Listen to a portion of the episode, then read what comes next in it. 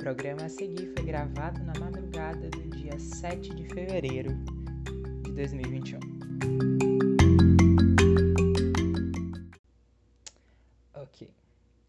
A mais recente edição do maior reality show do Brasil já começou e, em menos de uma semana, uma quantidade quase absurda de discussões e problemas foram tamanhas que eu diria que é praticamente impossível ficar 100% atualizado de tudo que acontece.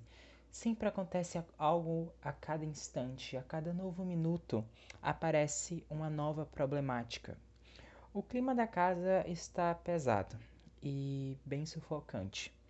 Vejo diversos relatos de pessoas que preferiram deixar o programa de lado, não acompanhá-lo e por conta de gatilhos e questões que os afeta de forma pessoal. E pelo andar da carruagem, eu não digo que as coisas vão mudar de um dia para o outro. Esse episódio do podcast, é, eu não tenho a intenção de criar uma conclusão ou uma resposta definitiva para tudo o que está acontecendo no BBB 21. Não. Eu estou tentando encontrar uma resposta eu não sou o dono da verdade. Adianto desde já que isso é apenas a minha interpretação dos fatos e de tudo que está acontecendo, que pode muito bem ser equivocada. Eu, como eu falei, não sou o dono da verdade e eu adoraria que houvesse algum diálogo, uma troca, para que todo mundo consiga entender direito o que está acontecendo, para até para nós mesmos, porque eu acho que muito que está acontecendo na casa é reflexo do que acontece no nosso mundo e principalmente nas redes sociais. Mas antes disso, a gente precisa falar do porquê o Big Brother é o Big Brother. E precisamos falar do nosso amor por reality shows. Não é surpresa de muitos que o Big Brother é a maior evento televisivo quando ele passa. Ah, na verdade, eu fazendo aqui minha pesquisa para fazer esse roteiro, eu descobri que ele é uma criação holandesa. O Big Brother foi criado por uma produtora de televisão holandesa chamada Endemol, que foi inspirado no romance distópico 1984 do inglês George Orwell no qual ele mostra uma sociedade vivendo em, em constante vigilância pelo governo, que vê tudo através de câmeras instaladas dentro das casas. E tudo isso ele é conhecido como Grande Irmão, daí que veio o nome Big Brother, que é Grande Irmão em inglês. E uma leve curiosidade também que o John DeMol, que é um dos criadores do Big Brother, ele também é criador de outro grande sucesso que veio para o Brasil, que também passa na Rede Globo, que é o The Voice. E o cara sabe fazer as coisas. O programa ele estreou em 1999 e fez um grande sucesso lá na Holanda. E aos poucos foi se espalhando pelo resto do mundo, chegando por aqui no Brasil no ano de 2002, onde teve duas temporadas e depois ele passou a ser anual. O programa está tá no ar até hoje. E por ser algo relativamente barato, principalmente porque é uma casa construída e vamos combinar, apesar do prêmio ser para nós, grande parte da população ser algo bem grande, tipo meio milhão de reais, se a gente for comparar, por exemplo, com o salário, sei lá, do Faustão, que é estimado de mais ou menos 5 milhões de reais mensalmente, você vê que não é a Globo não está gastando tanto dinheiro assim. O investimento faz sentido e o melhor de tudo tem um retorno, principalmente pela pelas provas onde a gente tem a questão das marcas. A gente teve nessa edição agora negócio da Avon, do McDonald's. Então, assim, faz sentido esse investimento e faz sentido continuar. E existe um fascínio da humanidade por reality shows. É algo quase magnético. É só reparar que os programas de maior audiência de cada emissora são reality shows. A gente tem o Big Brother na Globo, nós temos a Fazenda na Record, nós temos o Masterchef na Band e por aí vai. Apesar de haver vari, é, variações e modelos distintos, a gente tem reality shows de confinamento, de cozinha, de casamento, de mudança, de só acompanhar a vida da pessoa, por exemplo. Eles são, eles acabam tendo a graça do público. A gente ama ver a nossa vida alheia. Nós torcemos, criamos fã-clubes, discutimos, damos palpite, julgamos, nos decepcionamos. É uma experiência imersiva, de certa forma. Até parece que, de, uma, de algum modo, a gente ativa o nosso espírito de vizinha fofoqueira. É algo completamente estranho e mas a psicologia consegue explicar. Segundo psicólogos, é do ser humano esse fascínio pelo íntimo do outro. Em um artigo publicado pelo Psychological Today, essa curiosidade pode ser explicada através da relação entre o reality show e o voyeurismo. E por mais estranho que essa comparação possa ter a princípio, na verdade ela faz até muito sentido. Veja, o termo significa a sensação de prazer, sexual no caso, obtida por meio da observação de indivíduos, vendo a sua intimidade e o ser vivo de forma crua. Quando vemos o Big Brother, por exemplo, acompanhamos as pessoas 24 horas por dia, é, sem descanso em um ambiente confinado e artificial, Ambiente esse que pode acabar reproduzi reproduzindo discussões da so nossa sociedade de forma micro, que, perdão, que pode servir para a gente fazer uma análise do macro.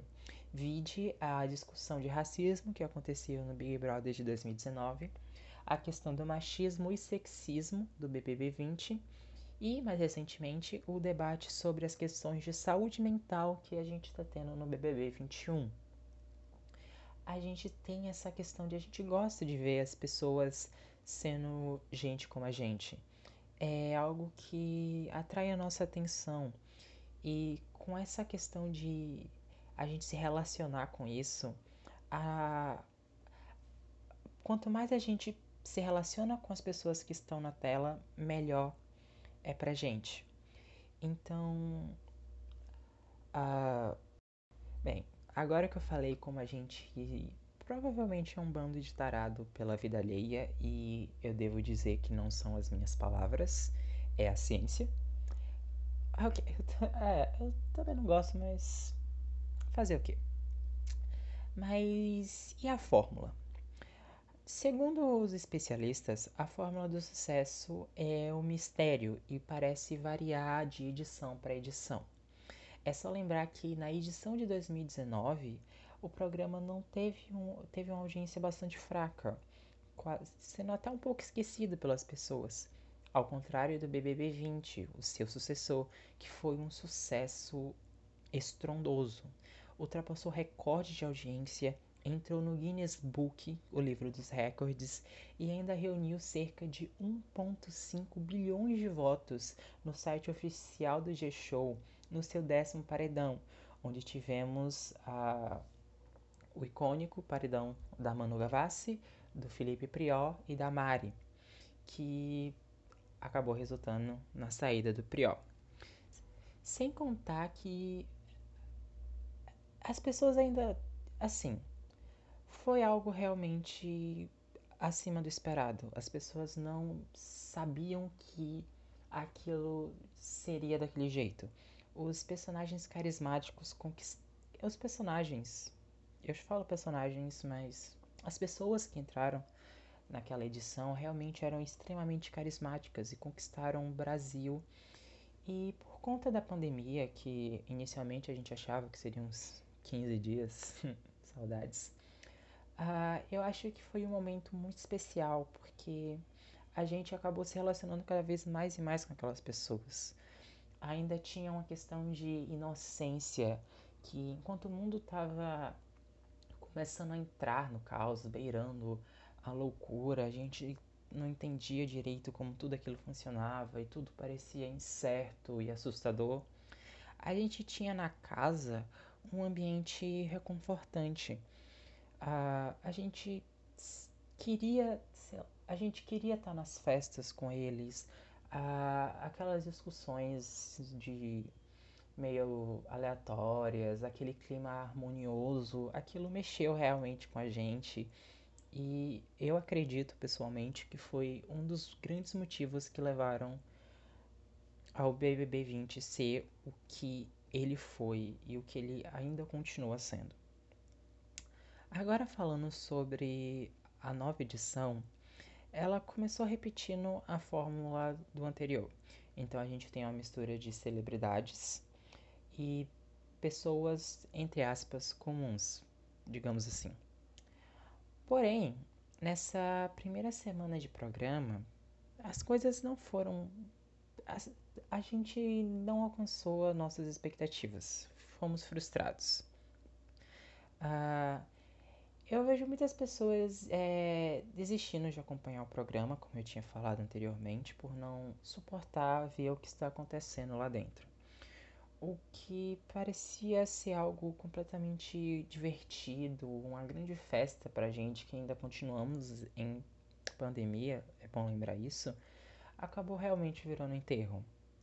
É um entretenimento que a gente queria, algo leve, e divertido e uma forma de talvez esquecer as coisas difíceis pelos quais a gente vem passando, hum, acabou se transformando em um grande gatilho para muitas pessoas, conseguindo para, para alguns ser até mesmo pior do que acompanhar as notícias.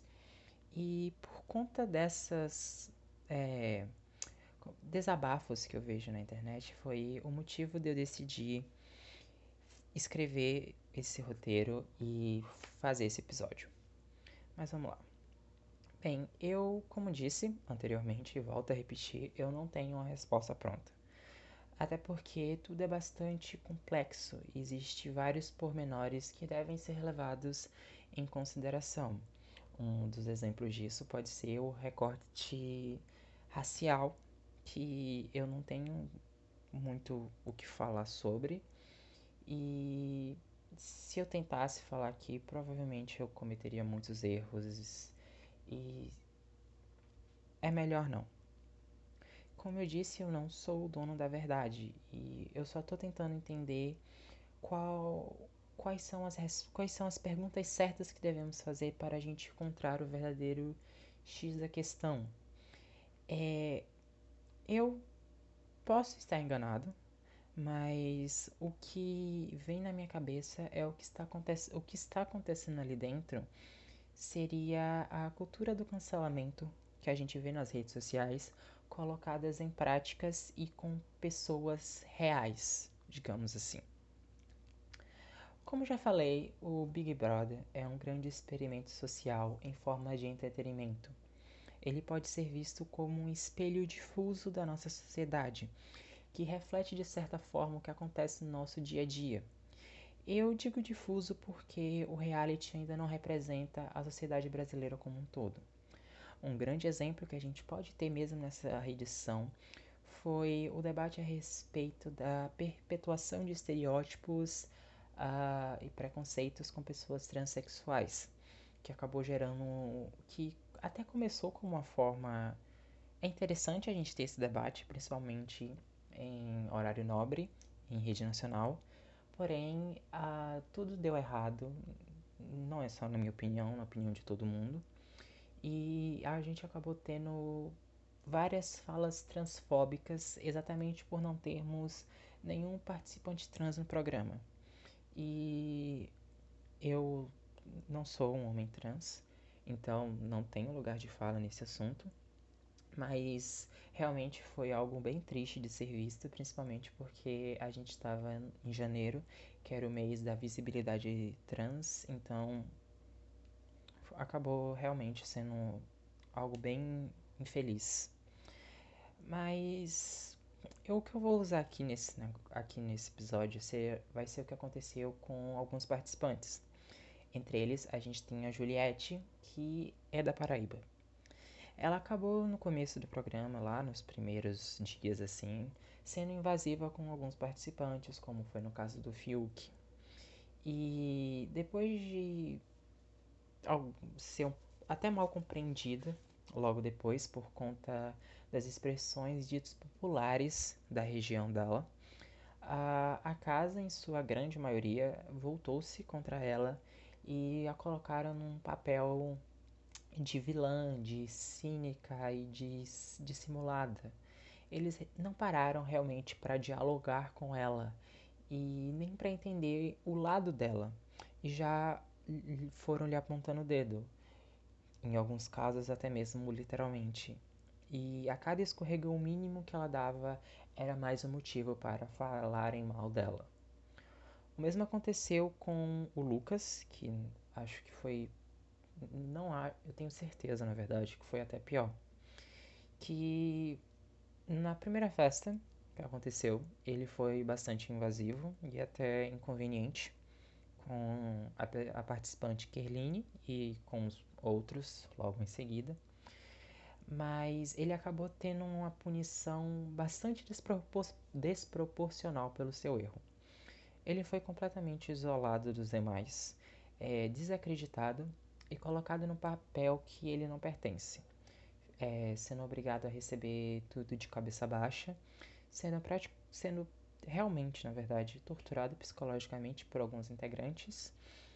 E para se ter uma noção da barbaridade, é, até a sua religião foi usada contra ele. O que aconteceu com Lucas realmente foi desumano. E enquanto eu estava fazendo o, o roteiro, até eu demorei um pouco para gravar esse podcast porque estava acontecendo muita coisa. Mas a gente teve. Um, até triste falar isso, mas. A gente teve o, as pessoas. Em relação ao Gilberto, sobre um debate sobre colorismo, que as pessoas. Alguns integrantes acabaram dizendo que ele não era negro, usaram realmente uma coisa que foi bastante triste de ser vista. E outro acontecimento foi a questão do assédio comentada pelo contra a integrante Carla Dias pelos Nego e pelo Projota. Realmente eu decidi que eu demoraria um pouquinho mais para gravar esse episódio exatamente por conta desses dois essas duas coisas que vêm acontecendo porque são importantes de serem de, serem expostas. Eu também pensei, até pensei em trazer as falas completas deles, mas eu acho que não não é necessário porque pode ser gatilho para algumas pessoas e também é, é muito triste continuar falando sobre isso. Não acho que é o caso. Em todos esses casos, o, houve um, uma reprodução diária do que, daquilo que vemos nas, nas redes sociais. A perseguição pelo erro, não no caso do Gilberto e da Carla Dias, que foram questões completamente à parte. No caso do Gilberto, foi porque ele se posicionou contra aqueles que estavam praticamente mandando em todo mundo lá dentro. E no caso da Carla Dias, foi algo completamente sem noção. Não tinha acontecido nada, ela não tinha feito nada para ninguém. Foi. Foi com todo, com todo respeito, foi só escroto da parte dos envolvidos. Mas o que aconteceu com, por exemplo, a Juliette e o Lucas foi uma perseguição pelo erro. Eles não deixaram eles se defenderem e sempre foram colocados como pessoas horríveis, de índoles questionáveis. Até mesmo quando eles só estavam parados em um canto, não fazendo nada, ou falando absolutamente nada, ou quando falavam era algo completamente inocente, ou como no caso da Juliette, uma expressão que entenderam mal, que eles acabaram distorcendo e transformando em algo que não era. Existe ali uma procura, talvez, por uma humilhação. Eles querem ver essas pessoas se humilhando e pedindo desculpas de formas exageradas E ao mesmo tempo em que eles dizem que eles querem ver uma mudança nessas pessoas, eles não dão tempo para que essas mudanças sejam mostradas. Uh, nas, nos primeiros dias, com o Lucas, acho que isso é pior, foi pior porque acho que as pessoas falam, é, como eu posso falar? Eles criticavam o que o Lucas fez, porque realmente não, o que ele fez não foi certo. Porém, eles que, diziam que ele tinha que mudar, dizia que ele precisava amadurecer e questão de minutos depois ele dizia que eles não tinha mudado, que ele não tinha aprendido nada e ridicularizavam o menino de formas horríveis e tudo mais. Então, realmente, o que está acontecendo ali na casa é uma reprodução dessa cultura de cancelamento. As pessoas de elas têm uma eu não sei muito bem explicar, mas de forma correta assim, mas o que acontece lá parece muito um trama de filme adolescente americano, onde você tem um grupinho que se acha superior e se acha mais do que todo mundo, e eles acabam influenciando no geral. E todas aquelas pessoas acabam caindo nessa. Ou seja por talvez questões de influência, porque uma questão que as pessoas, muita gente vem falando é que quando você coloca celebridades, pessoas comuns em um reality show, é muito comum as pessoas usarem da sua, do seu tamanho e da sua influência contra as outras pessoas. É só você ver a Carol Conká, nesse caso, é o maior exemplo disso tudo, que ela usa, ela sempre coloca o quão grande ela é nos discursos dela, seja falando das vezes que ela foi para os Estados Unidos, seja falando do show, seja falando da de como ela ela usa da fama dela para se autopromover dentro da casa. E isso vem funcionando. E o fato das pessoas não saberem o que acontece aqui do lado de fora acaba ajudando bastante. Nem todo mundo tem coragem de uh, peitar alguém tão grande assim. E o que é bastante triste, porque realmente ajudaria bastante. Uma das poucas pessoas que fizeram isso foi o Gilberto e a Sara, que inicialmente parecia estar sendo levado por essa narrativa, mas eles se mostraram bastante uh, sagazes e entenderam mais a situação como um todo. Uh, pessoalmente falando, o que está acontecendo na casa realmente me incomodou bastante. Esse também foi outro motivo de eu ter escrito esse episódio. Eu sou, para quem não sabe, eu sou da Bahia, eu sou nordestino, então todas aquelas frases que a Carol com K, o Projota, o Nego Di falaram realmente me abalaram bastante. E eu fiquei bastante triste com a Lumena, que ela é da Bahia, ela é nordestina, ela é uma mulher preta e ela é lésbica.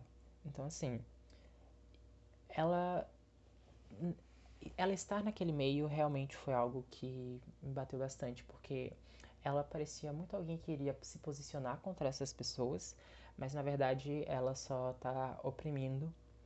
Uh, um, tá só oprimindo e. Uh, como eu posso explicar?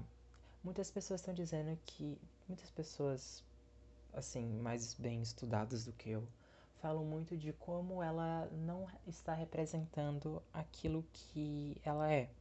Os discursos que ela está fazendo não representam as pessoas pretas, não representam as pessoas LGBTQIA+, e não representa os nordestinos. Ela, muito pelo contrário, ela está fazendo uma militância completamente seletiva e nem pode ser considerada, na verdade, militância. Porque militância é, você, é realmente você. Uh, como eu posso falar? é você lutar pelo aquilo que é certo, lutar pelos direitos das pessoas, lutar pela uh, por aqueles que não possuem uma voz. E as, algumas pessoas acabam é, confundindo isso, acham que são você jogar palavras ao vento. É a militância, ou você só questionar tudo, ou você fazer um texto bonito no Instagram e no Twitter. É militância, mas não. São ações. E as ações dela lá dentro realmente são completamente lamentáveis. Posso, eu posso dizer assim.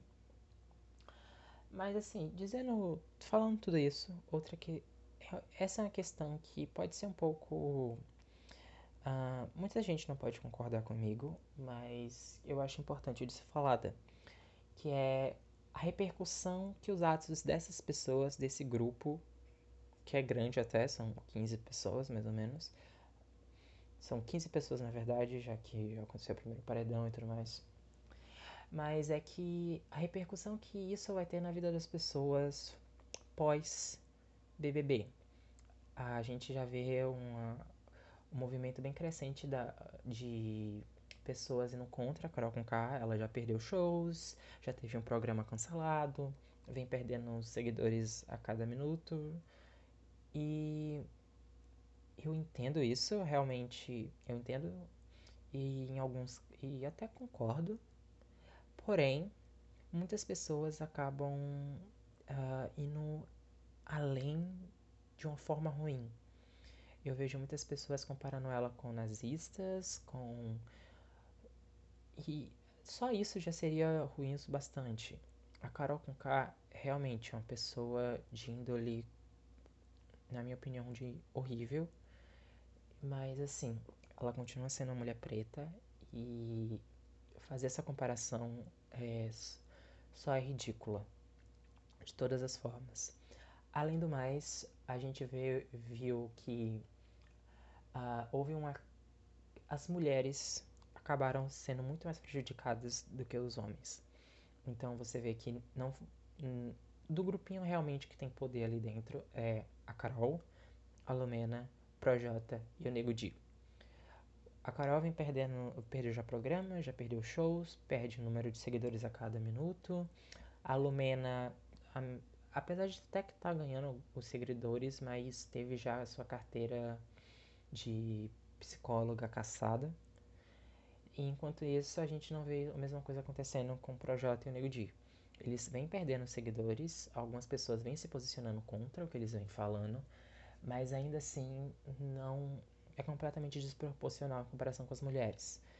É, não estou dizendo que a gente é para fazer um, a caça, uma caça às bruxas com eles também, e porque eu acho que o que está acontecendo ali é muito bom para a gente aprender ainda mais sobre como essa cultura de cancelamento é errada, como essa vontade de querer sempre estar certo e sempre botando o um dedo na cara e não permitindo que as pessoas evoluam ou cresçam é mais problemático do que se possa parecer. Uh, a gente às vezes não tem essa noção, porque quando a gente acaba fazendo isso nas redes sociais, a gente acaba ficando atrás de uma tela. Então, tudo ali não parece ser real. Parece muito mais algo qualquer, algo diário, algo. Como eu posso falar? Um, algo sem reais consequências.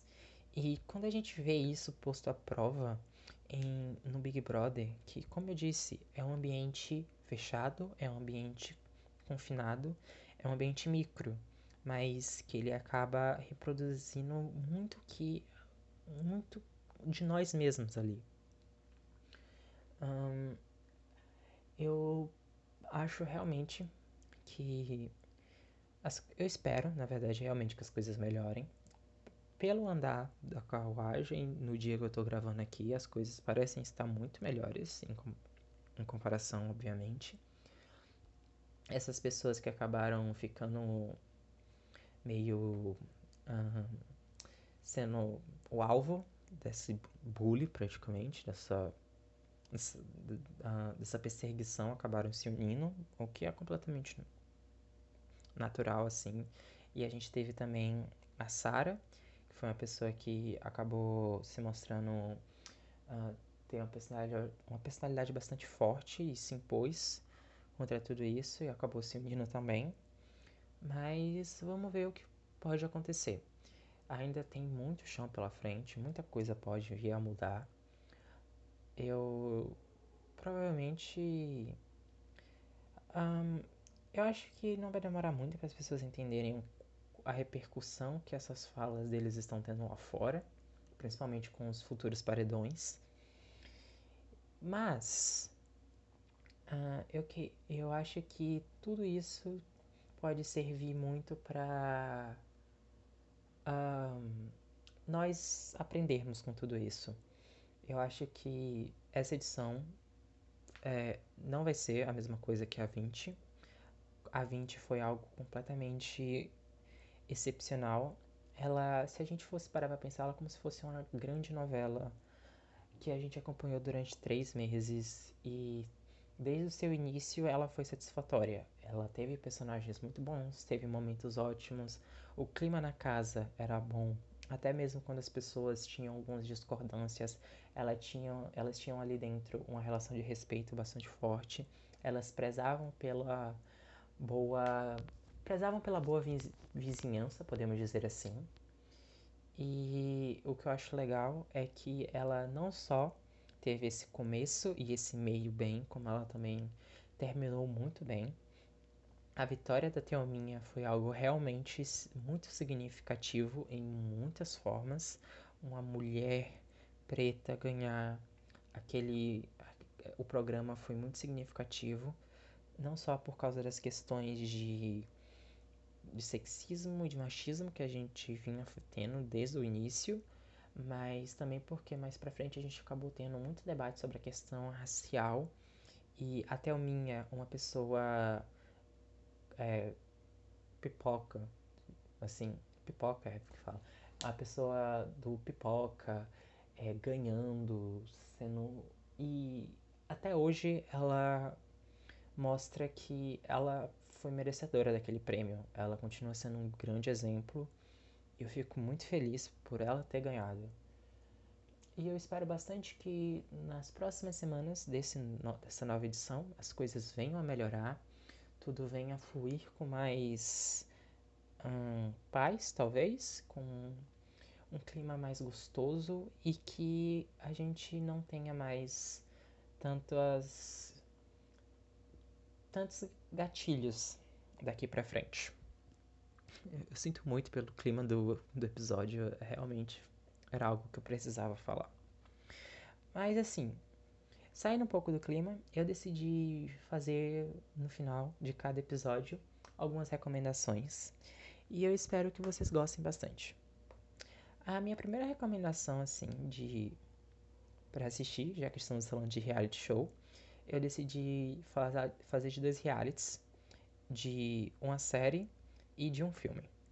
O primeiro reality é o The Circle, ou O Círculo, que tem na Netflix, que é um reality show onde você tem pessoas que cada um meio que mora num apartamento, aí cada um fica numa casinha, aí eles têm que se comunicar através uh, de, de chat, de, como se fosse uma rede social lá.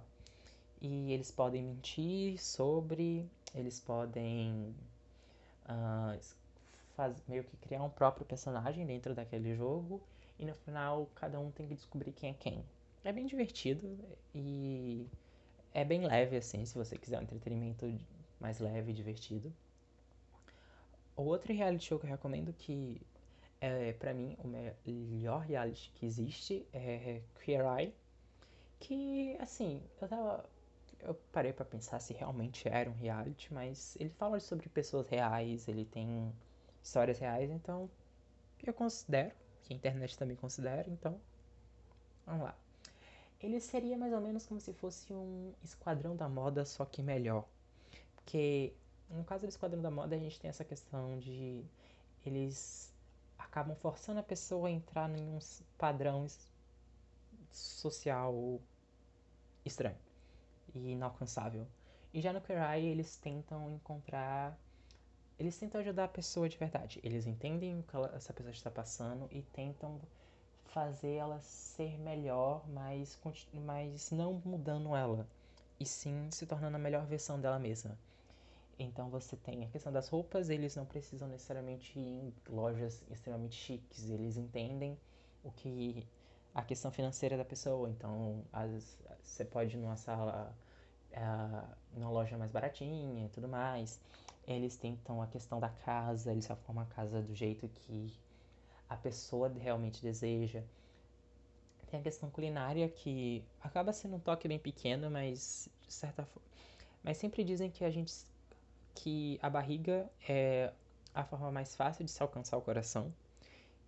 E por último, eu acho que o coisa mais importante desse programa são a questão emocional e psicológica, que eles sempre debatem bastante, sempre tentam encontrar o porquê da pessoa estar daquele jeito e tentam fazer a pessoa uh, ela mesma se entender e tentar ser melhor. É um reality show incrível, tem três temporadas na Netflix, tem a tem uma temporada inteiramente no Japão que é muito fofa, então assim, é uma recomendação de coração. Outra, a outra recomendação é, eu acho que até se considera um spoiler eu ter colocado ela aqui, mas é o Show de Truman, que é um filme protagonizado pelo Jim Carrey, que é muito à frente do seu tempo, ele é dos anos 90. E eu não vou falar muito sobre, porque eu acho que só de eu falar que ele tem alguma coisa a ver com reality shows, ele já é um grande spoiler. E eu acho que assistir esse filme sem saber a trama é essencial. Mas assim, de verdade, confia. É incrível. E a minha outra recomendação é Unreal, os bastidores de um reality. É uma série de quatro temporadas que mostra os bastidores de um reality show. Tem na Globo, Globoplay, ao contrário dos outros que tem na Netflix, esse é mais Globoplay. Mas é bom pra gente ter uma noção mais. Uh, por trás das câmeras do que acontece nos reality shows, que é algo que eu acho que, pelo menos falando por mim, não. Eu não sei. E até lembra aquela aquela viagem da Manu Gavassi no programa passado sobre como funciona a questão de, dos arquivos, onde eles guardam os arquivos de cada um.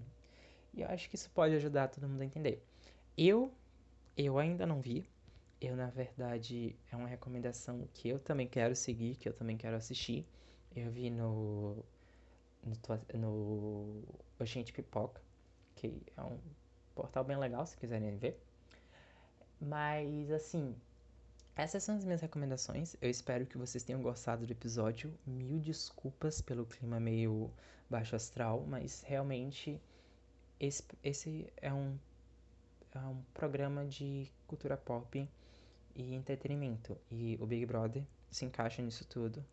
E pelas coisas que estavam acontecendo, eu achei realmente importante nós falarmos sobre isso. Espero que vocês tenham gostado bastante. Um beijo, até a próxima. Tchau!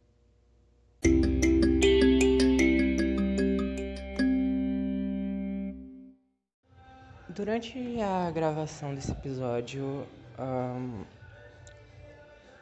o participante Lucas Penteado acabou beijando o outro participante Gilberto. Eles protagonizaram o primeiro beijo entre dois homens do, do reality show em 21 edições. E o Lucas, ele se assumiu ser sexual. Algo que, de acordo com ele mesmo, uh, era algo que na família e tudo mais ele não. que ele. desculpa. Uh, que ele não era aceito.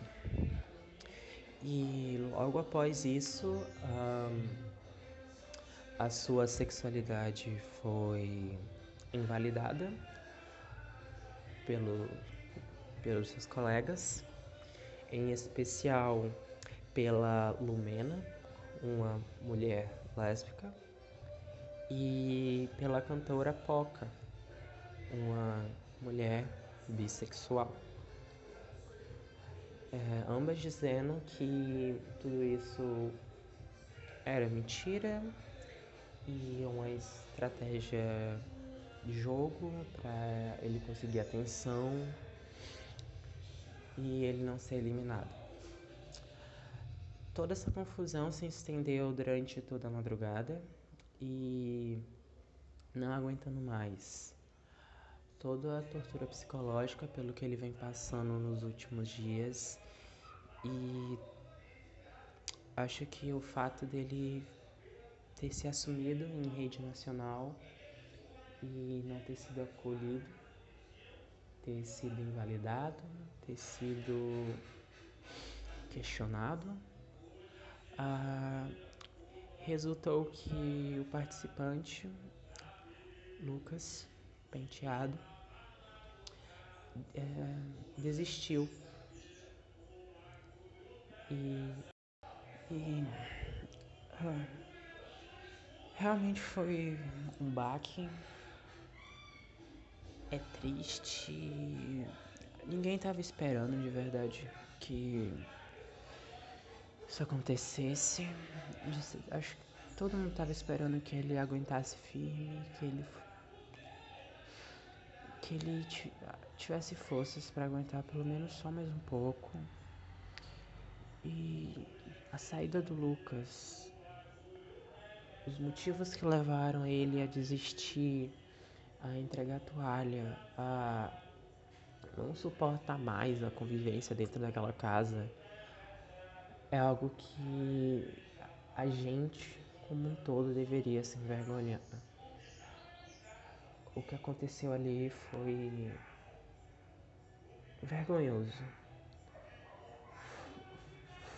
Assim, foi o cúmulo da desumanidade pro Lucas foi bifobia e é até difícil eu vir aqui falar e tudo, mas foi isso. Eu queria muito vir aqui dizer que depois da minha gravação coisas legais aconteceram, que as coisas se resolveram. O beijo entre ele e o Gil foi muito lindo. Eles estavam muito meigos um com o outro e as coisas pareciam se encaminhar para algo legal. Mas infelizmente não foi isso que aconteceu. E a edição. Essa edição vai ficar para a história de uma forma bastante negativa. E eu nem acredito que isso aconteceu.